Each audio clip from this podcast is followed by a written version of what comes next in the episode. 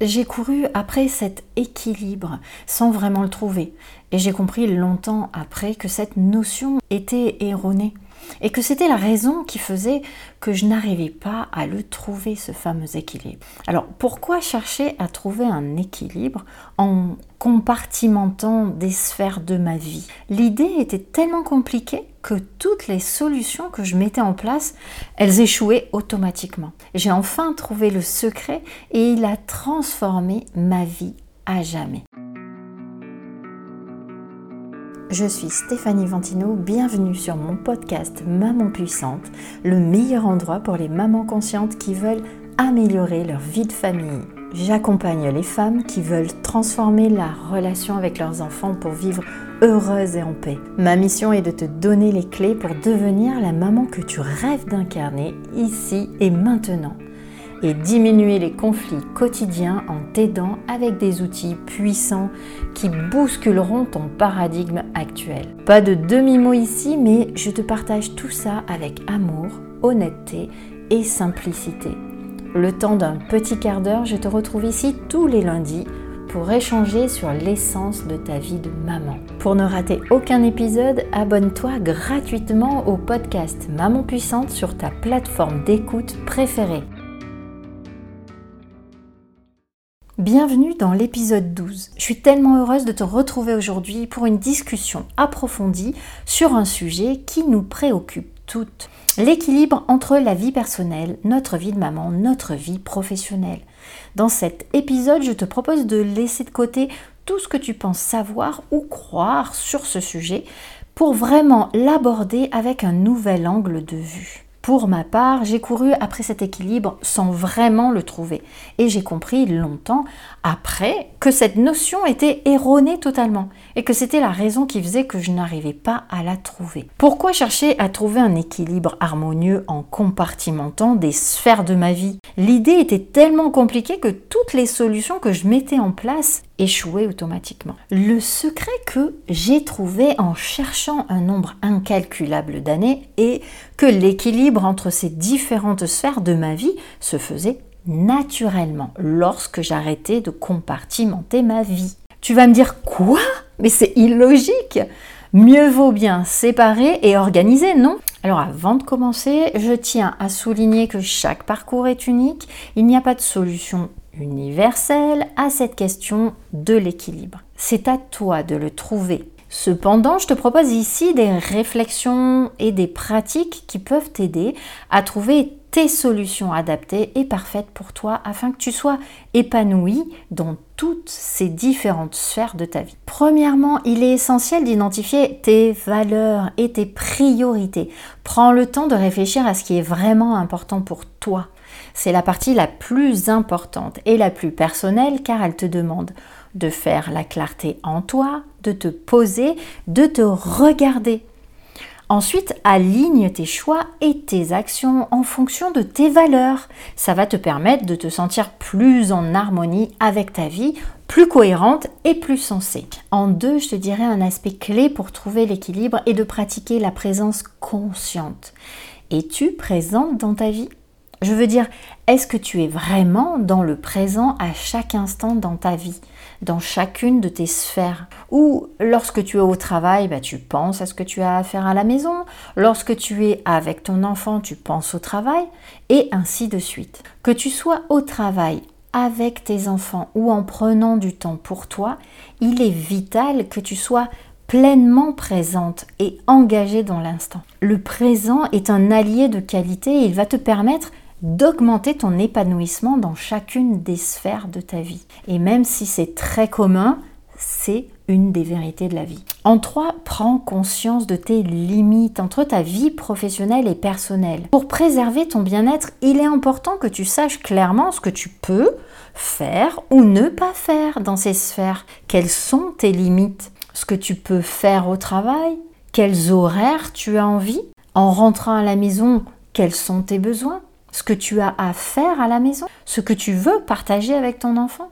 Quels sont tes besoins de femme? Voir clairement tes limites, tes besoins va t'aider à définir des moments bien spécifiques pour chacune des sphères et t'organiser sereinement et facilement afin de vivre tes journées dans la fluidité. Je ne parle pas d'une organisation hyper rigide, ici je te parle d'une rivière qui coule et toi qui vas dans le sens du courant. Ainsi, tu pourras te consacrer pleinement à chaque aspect de ta vie sans frottement désagréable.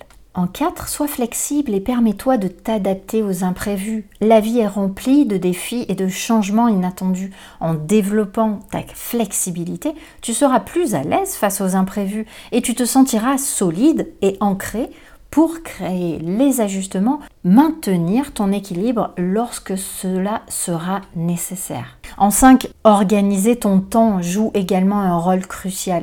Optimise ton emploi du temps en planifiant efficacement, en déléguant des tâches qui ne sont pas essentielles et en créant des routines qui te permettent d'être en accord total avec chacune des sphères. Cette partie est riche car tu as des centaines d'outils aujourd'hui disponibles, même gratuitement, pour le faire à ta façon.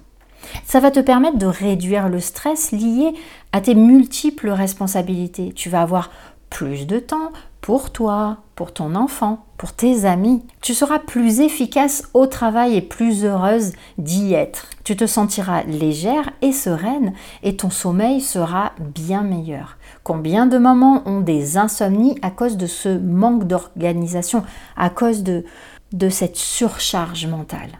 En 6, je te parle de ton environnement. Il est soit un boulet, soit un tremplin. C'est à toi de choisir. Entoure-toi de belles personnes. Choisis tes amis avec soin. Les femmes qui t'entourent doivent être un soutien, t'apporter du bonheur, partager avec elles, pas le contraire.